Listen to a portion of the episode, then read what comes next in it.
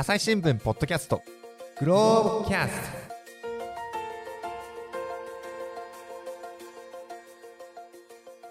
朝日新聞の木田光です。え本日のゲストは編集員の石井徹さんです。よろしくお願いします。よろしくお願いします。えー本日のテーマは何になりますでしょうか？はい、あの、グローブで、はいえー取り上げたあ海の温暖化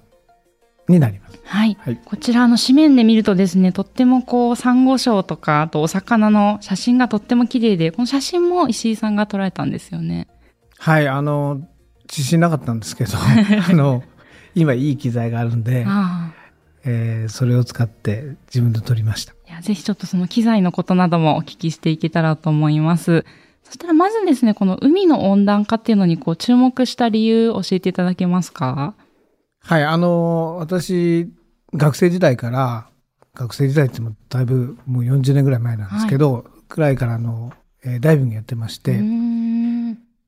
で、あの、まあ、地球環境に関心を抱くきっかけにもなったんですけれども、それがですね、あの、IPCC っていう、はい。あの、温暖化の、まあ、科学的な知見を、えー集めているところがありまして、と国連の気候変動に関する、えー政府間パネルというものですね。そうなんですね。で、まあ、これに、あの、基づいて、いろいろあの、まあ、パリ、今、パ今で言うとパリ協定とかですね、まあ、昔は京都議定書とかですね、そういうものも決める、まあ、あの、科学的なベースになってるんですけど、そこがですね、えー温暖化が進むと、あの、サンゴ礁がですね、消えてしまうと。で、うんしかもあの、今、世界の気温っていうのが、まあ、産業革命に比べると、まあ、はい。1.1度ぐらい上がってるんですけど、はい。それで1.5度以内に、あの、収めようってみんな、えー頑張ってるわけですけど、1.5度になったらですね、えー7割から9割が消えちゃって、うん。それで2度になるとですね、もう99%消え消えると。で、事実上絶滅しちゃうっていうような報告を、あの、出したんですよ。はい。5年ぐらい前でしょうかね。で、それを見て非常にやっぱり、多分ダイバーの人はすごくショックを受けたと思うんですけどうん、で、私もすごくそれがですね、まあ、ある意味ショックで、で、で、その後に、最近やっぱりあの、発火って言うんですけど、はい。白いに、白くなるっていうふうに感じて書きますよね。で温暖化で、まあ、海水温が上がるとですね、えーサンゴが、まあしまあ、死ぬ前の状態になるんですけうんど、それがすごく広がったってのもあって、まあ、それが今どうなってるかっていうのをですね、ちょっと調べないといけないなと思って。うん。いや、なかなかこの気候変動でこう温暖化で気温が上がってるっていうのは毎年こうニュースがいっぱい夏の頃になると熱中症になって倒れてしまう人が多くなったり、まあそういう陸の話っていうのはよく聞くんですけど、海も同じようにやっぱり温まってるんですね。あの、まあ、う海の中って、まあ、基本的にあんまり見えないんで、はいまあ、あの、映像なんかではね、あのうん、えーテレビとか、あーで、まあ、見ることはあると思うんですけど、でまあ、実際にはなかなか見る機会がないので、ねどう変わってるかって、意外と気がつかないと思うんですよね。はいででも、すごくやっぱり、陸もすごく変わっているけど、うん同じように海も変わっているということだと思うんですね。いや、長年いろんな海こう潜られてきたと思うんですけど、体感としてもやっぱり数十年の変化っていうのはこう感じますか？そうですね。すごくやっぱりここのところの変化っていうのはやっぱり大きいっていう話を、はい。あの、ダイバーの人に聞いてもすごくうん。聞聞くんですよ。はい。で、私が最初に潜ったのって、あの、1990、あ、79年っていうからもう、まあ40年、えー前なんですけど、で、その時にあの沖縄の石垣っていうところで、えー潜って石垣とあの入りを持って、で、そこの間に、あの、まあ日本最大のサンゴ礁があるんですよね。そのサンゴ礁が、あの赤星礁湖っていうんですけど、はい。でそこがやっぱりもう、まあ、初めて見た時すごい、やっぱりショックというか、ショックというか、まあ、すごすぎて、すごく綺麗で綺麗すぎてあなんか、こう、ちょっと価値観変わるような、ーうそういうような美しさだったんで、で、これをやっぱり、まあ、残しちゃいけないなっていうふうに思ったんですが、はい。その後のやっぱり変わりようがすごく早かったですね。まあちょっと今回の話とはちょっとずれちゃいますけど、その沖縄の場合はどういう関影響で変わってしまったんですか？あの、最初は沖縄の場合はですね、あの、鬼人手っていう、あの、はい。サンゴを食べる、うん。あの人手が大発生して、うん。それですごい影響を受けて、で、あと、赤土ですね、あの、陸の畑を作ったりとか、まあ、建建設森を切ったりとか、そういうことで赤土がすごく流れて、でもそれによって死ぬみたいな、そういう直接的な影響がすごく大きかったんですね。まあでもそれももちろん人間の影響なんですけど、人間活動の影響なんですけど、はい。それになんか加えてですね、温暖化っていうのがう、ん。こう、ダブルというかトリプルというか、そういう形でどんどん加わってうんやっぱり影響が雪だるま式うに、んえー出てきたっていう感じですよなるね。ほど。で、あの、今回向かわれたのが海外の、えーオーストラリアですね。あの、どういったところ取材されたんですか？はい、あの、オーストラリアは、あの、世界最大のサンゴ礁が広がっている、あの、グレートバリアリーフっていうのがあるんですけど、いや、この大きさが、えっ、と、約35万平方キロメートルと、ちょっとまあ数字で聞いたら私パッと浮かばなかったんですけど、日本の国土面積調べたら37万8000平方キロメートルということで、まあ日本より一回りちっちゃいぐらいの、ほとんど同じぐらい。いをなんかとっても大きいサンゴ礁だけでそんだけの面積ということですよね。で、長さで言っても、はいあの、まあ、2300キロぐらいあるんですけど、うんこれも大体北海道から九州ぐらい、まあ、沖縄まで入れるともっと長いですけど、そのぐらいの長さなんで、まあ、相当でかいですよね。はいええーで、あの、こちらちょっと記事がですね、素敵なので少しこう水の雰囲気を、あの、感じていただきながら、ちょっとだけご紹介しようと思います。あの、皆さんちょっとオーストラリアに行った気分で少し、あの、聞いていただけたらと思います。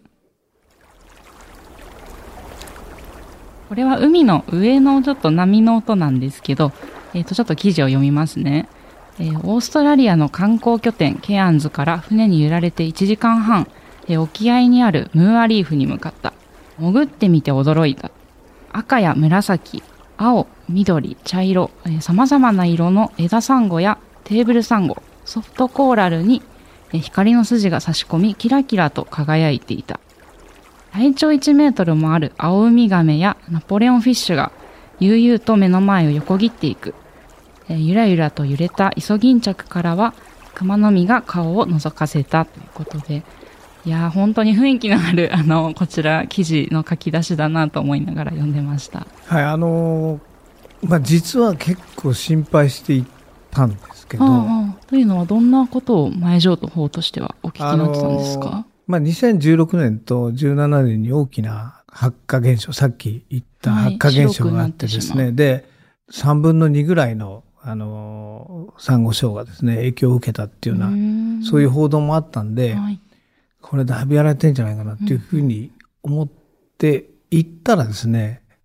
で非常に綺麗だったんですよ。いや、そうですよね。ええこの色も鮮やかですし、本当いろんなお魚と亀もやってきて、なんか、とても楽しそうな。そうですね。はいだからやっぱり、あの、来てる人たちも非常に喜んでてうん、で、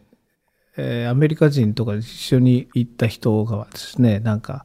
いや、これは私のバケットリストの一つだったんだという、あの、まあ、死ぬまでにやりたいことのはい。リストですよね。で、そういうふうに言う人もいたし、まあみんな憧れてやっぱり世界中から集まってきてるっていう感じで、そういう人たちが、まあ本当に喜ぶというか、あの感動するよううなん光景が広がってたんですよね。いや、またこのナポレオンフィッシュのえウォーリーくんですか？なんか人気者だそうですね。そうなんですよね。あの、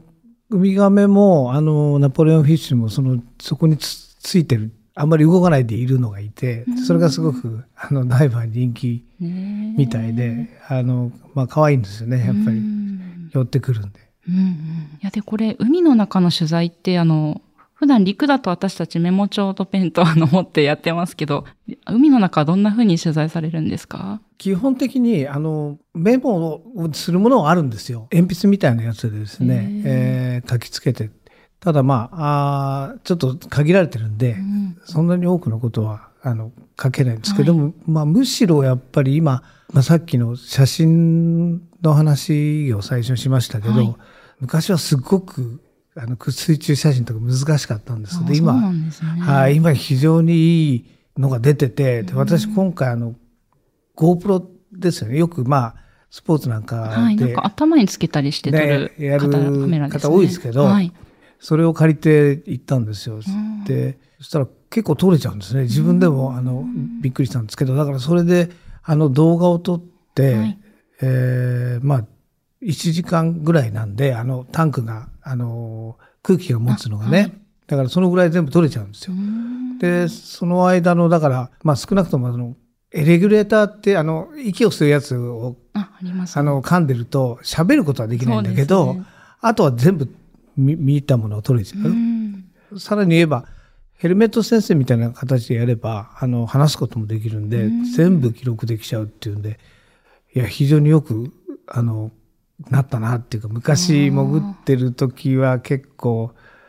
あの、まあ、私がだってやり始めた頃これはもうあのフィルムだったんで、あ、そうですよね。い一本取り切っちゃったら終わりだし、まあそれでも、フィルムで海の中で撮れるものがあったんですね、当時。えそれはもちろんあのありました。ありましたけど結構難しかったし、でうん。まあで24枚撮りとか36枚撮り撮っちゃったらあ、もう終わりですもんね。もう終わりなんですよね上がってく 上がってくるまでも撮れないっていう状態から考えると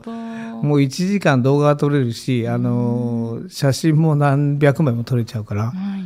すごくなったなっていうふうには思いました。いや、これぜひあの、グローブプラスのウェブでも写真がいっぱい見れるので、あの、見ていただきたいんですけど、このウォーリー君、ナポレオンフィッシュとかももう正面から迫ってくる本当に、なんていうか臨場感ある写真も撮られてますよね。でもこんな感じでこう、見た感じはとってもこう楽園のような景色が広がってましたけど、実際のところはどうなんでしょうか？はい、あの、まあ、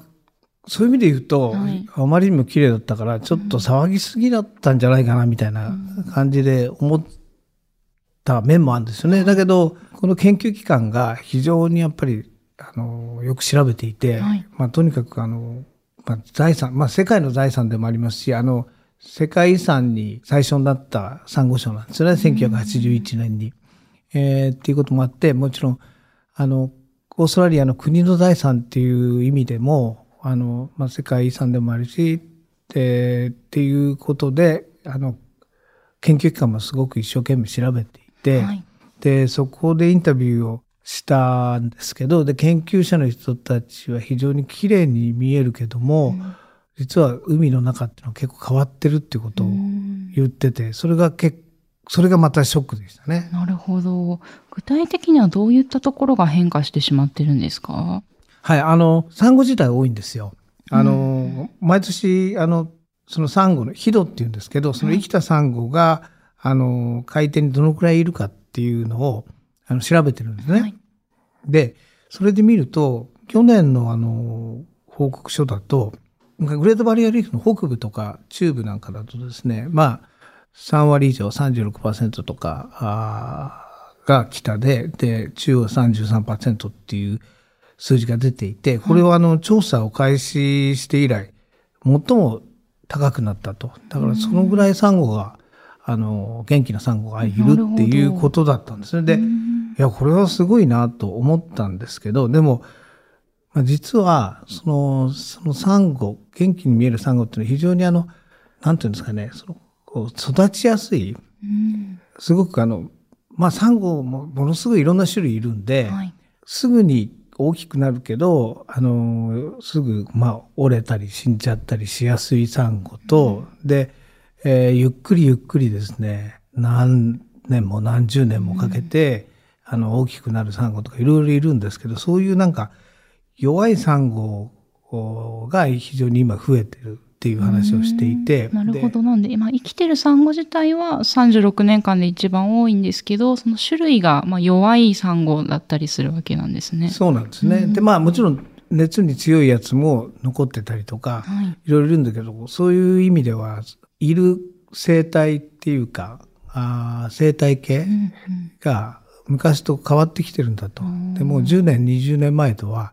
違うサンゴになっているとうんいうことなんですね。で、そのサンゴ自体がすごく海の熱帯林とかって言われるぐらい、いろんな生物の住処になってるんですね。そのまあさっきのイソギンチャクなんかもそうだし、はいその、えーニモとかね、その、えーもういっぱいいるし、まあ魚もいっぱいいるし、まあそれだけじゃなくていろんな、あの、住処になってるわけですね。それが、でもやっぱり、ある意味家が、家が変わっちゃうと、住む人っていうか住む生物も変わってきちゃってて、ね。そういう意味では大きな、あのー変化がですね、海の中で起きてるっていうことを研究者の人は言ってましたね。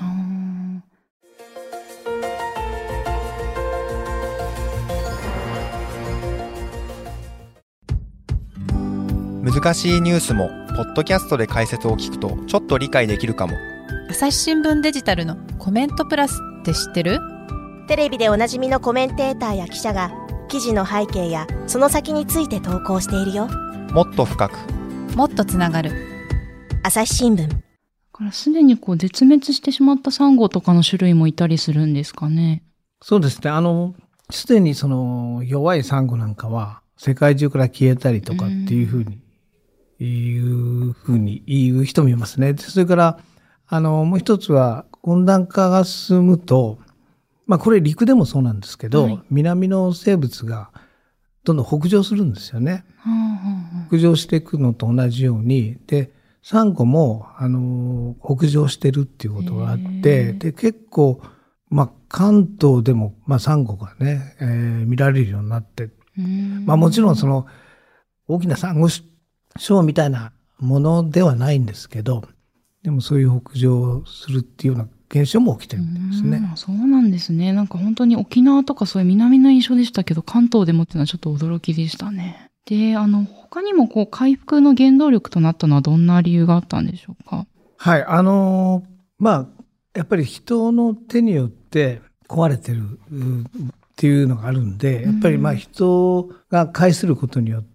増やしていこうっていう動きもまあ非常にあの熱心にやっていて、まあ一つは研究段階で、あの、スーパーコーラルっていうんですけど、はい。まあスーパーサンゴみたいな、あの、すごい熱に強いサンゴをあの見つけてきて育てようみたいなこともやってますし、はい。えーでも実際のあの、例えば、えー観光客が行くようなところでは、あの、そ、そこのあたりにいるサンゴをね、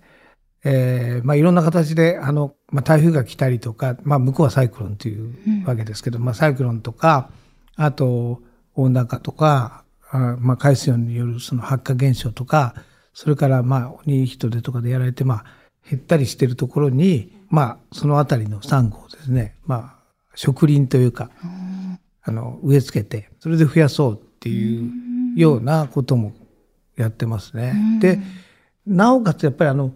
最初の話とも絡むんですけど、あの、やっぱりその温度だけじゃないんですよ。だ大事なのは。あの、その環境が、海の中の環境がやっぱり良くないと、えー育っていかないので、その陸の方の、まあ、あの辺あのバナナとかサトウキビとかも育ててるんで、あの陸の方だから、それを、まあ、管理したりとか、あーバナナとかそういう陸の植物も海に影響を与えてるあの、まあ、土とかが、あの、流れ、流出したりすると、まあ、沖縄の赤土と同じで、うん。日が当たりにくくなったりしたりっていうのもありますし、まあ、濁ったりとか、はい。まあ、もちろんその農薬とかね、うん。そういうのも、あの、影響するでしょうし、だから、えーまあ、海の環境を良くするっていうことと、まあ、それと、まあ、育てるみたいな形を一生懸命力を入れてやってますね。うんええいや、スーパーコーラルという言葉も私初めて聞きまして、まあ、コーラルは英語でサンゴ礁のことですよね。で、あの、なんか強いサンゴっていうことでしょうけど、まあ、研究でこういうのを確かに育てるの大事でしょうけど、根本的な解決にはなかなかこうなりづらい面もありますよね。そうですよね。あの、まあ、研究者の人は、はいそのスーパーコーラルっていう言い方はもう私は好きじゃないっていうふうに言ってましたけど、そもそも、まあ、スーパーマン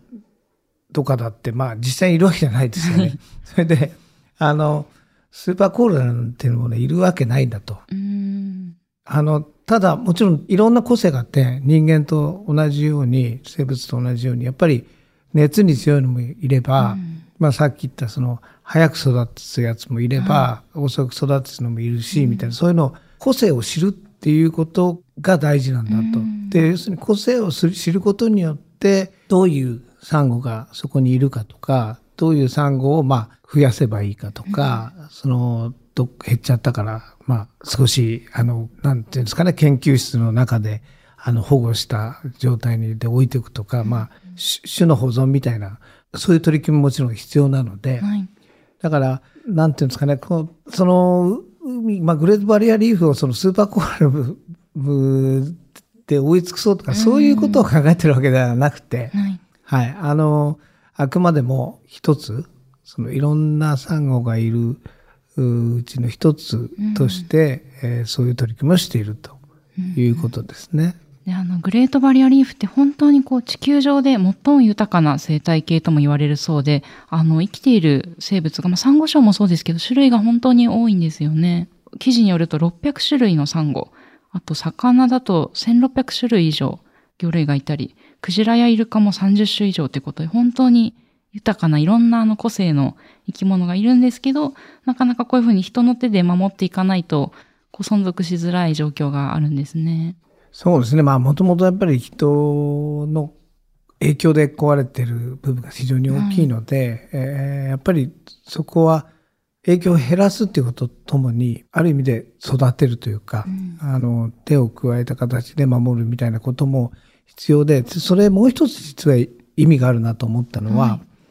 あの、僕は、まあ、どっちかというと、そういうあの、人の手によって、その自然をまあ、えー回復するっていうのを割と批判的に思ってたんですけど、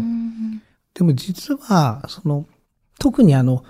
えーグレートバリアリーフって、まあ、すっごく広いんですけど、はいその、まあ、観光で行ける場所っていうのは、まあ、限られてるわけですよね。で、そういうところには、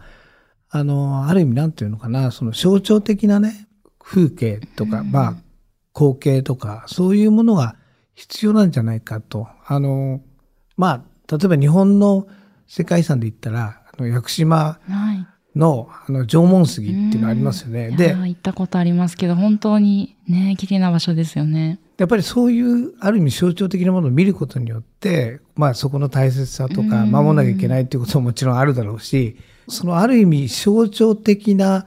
あの部分を残しながら、あーまあ全体としてのか、まあ、保護とかね、管理を考えていくってことが非常に必要で、で、観光客なんかやっぱりその見ることによって、じゃあやっぱりさらに、あの、まあ温暖化のことも考えなきゃいけないっていうこともわかるだろうし、それで、まあサンゴを守らなきゃいけないっていうことも考えてくれると思うんで、そういう意味では、あの、人の手を入れて守る部分っていうのは必要なんだなっていうのを思いましたね、今回の取材で。であの今日ずっとサンゴ礁の話をしてるんですけどあのダイバーの方にとってはとっても馴染みがあると思うんですけどなかなかこう海に潜らない人にとってはまあ見たら美しいものですけどあんまりこう馴染みが薄いという気もするんですがその辺こうサンゴ礁が今地球にあることでこういう影響があるというかどういう人間にとってのこうつながりっていうのがありますか？あの、いやもちろん実はもっと大事なのは、まあ後でちょっとお話ししますけど、まあ魚とかね、うん。そういうことの方が人間社会にとってはすごい重要で、うんえーだと思うんですよ。ただ、サンゴって、まあ日本の場合はその沖縄ぐらいしか、あの、思い浮かばないんですけど、はい実はですね、世界の、まあ、2割の人たちが、その、サンゴに、まあ、あの、関係のあるようなところに住んでうんいるっていうんですね。だからやっぱり、あの、そこで、まあ、魚を取ったりとか、うんで、まあ、食料にもなるし、で、あの、食料にもなるんですか？え、食料っていうか、サンゴは食料にならないけど、あサンゴ礁がと育てたはい魚です。そ育てたびっくりしました食べちゃうのかと思いました。あーまあ、食べられるかもしれないけど、まあ、なんか、あの、ね、癌にき、あの、薬なんかのきっかけになるようなものも見つかったりしてるんで、まあなんか、そうらしいですね。これ、慶応大学の研究チームが沖縄にあるサンゴ礁に住むバクテリアから抗がん剤開発に有効かもしれない化学物質を見つけたという。そうなんですね。だからまあ、何がはあるかまあ、全然わかんないんですけど、まあ、でもいずれにしても、はい。あの、今の段階でも、その、そういう人たちが食べる、あの、食料とかね、まあ、その医医薬品みたいな可能性もあるし、で、もっと大事なのは、あの、まあ、かなり、あれなんですよ、島とかを守ってる。あの、まあ、高波とか津波とかっていうのが、やっぱりマングローブなんかもあの同じなんですけど、はい、島の周りにあるそういう生態がですね、えおあの大きな被害から守ってるところがあって、だからいろんな意味でそのサンゴのおかげというか、まあ、サンゴのあのいい影響を受けているっていうことなんですね。で、しかもそういうところは貧しいっていうか、まあ、相対的にやっぱり途上国が多いし、そのまあ貧しい国が多いので、そういうところのまあ、財産が失われると非常に影響が大きいっていうのはありますね。なるほど。なかなか海の底で見えないものですけど、そういうふうにこう災害から身を守ってくれてるあの可能性もあるってことなんですね。印象的だった言葉がですね、炭鉱のカナリアっていう、こう炭鉱で危険をしな知らせる、えっと、カナリアに例えて言われることはありますけど、この海のカナリアともサンゴ礁言われてるんですね。そうですね。あの、すごくある意味温暖化に敏感なんですよ。で、海のカナリアって、あの、海のカナリアっていうか、あの、炭鉱のカナリアって、はい、あの、まあ、人間に気がつきにくい、その、一酸化炭素とかね、えー、そういうのを、発生を、まあ、教えてくれると。で、ああ、じゃあ、カナリアが、なんか倒れちゃったから、まずいと。で、まあ、逃げたりとか、そういう役割を果たしたわけですよね。はい、で、だからサンゴは、その温暖化で、まあ、同じような役割を果たすっていうふうに言われていまして、まあ、サンゴって動物なんですけど、中にあの、褐虫層っていうあの、毛みたいなものが一緒に共生していて、で、それが温暖化で、あの、その水温がね、上がることによって、まあ、30度ぐらいになっちゃうと、その藻が外に出るというか、外に出すということで、それまあ発火って言うんですけど、そそれがその白くなるんで発火の現象っていうことが起きるんですけど、そういうことによって、まあある意味危険を知らせてるっていうことで、海のカナリアっていうような言い方をするんですね。で、まあ、あの絶滅もすごく早い段階で起きるだろうし、だから、あの、サンゴがとにかくまだ大丈夫なうちに手を打たないと、その後もっと大きなところに影響を受けるし、特にまあ人間にもですね、すごくあの大きい影響を与えるという意味で使われてるんですね。なるほど。朝日新聞ポッドキャスト。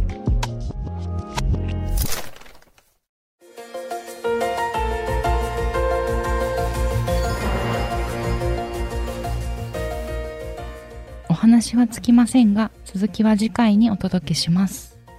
はい、えー、本日は、えー、海のお話を、えー、シートールさんとお届けしてきました。えっ、ー、と、今日のご紹介した記事は、えー、グローブプラスとか、いろいろなところで読めるんですよね。はい、あの、グローブプラス、えー、および、えー、ウィズプラネットっていうあのページでもやってますし、はい、あの、アベバグローブというところでも、えー、しばらくご覧になれると思いますので、ぜひご覧ください。はいえー、本日はありがとうございました。ありがとうございました。えー、リスナーの皆様番組を最後まで聞いてくださりありがとうございました。今後も朝日新聞ポッドキャスト番組を続けるためお力添えいただけると幸いです。ご使用のアプリから番組のフォロー、レビューをお願いします。えー、番組をスクロールやタップすると説明文が出てくると思います。こちらの方に、えー、グローブプラスや、えー、ビズスプラネットの、えー、記事のリンクを貼っておきます。またお便りフォームのリンクもありますのでご意見やご質問もお待ちしています。朝日新聞ポッドキャスト朝日新聞の木田光がお届けしました。それではまたお会いしましょう。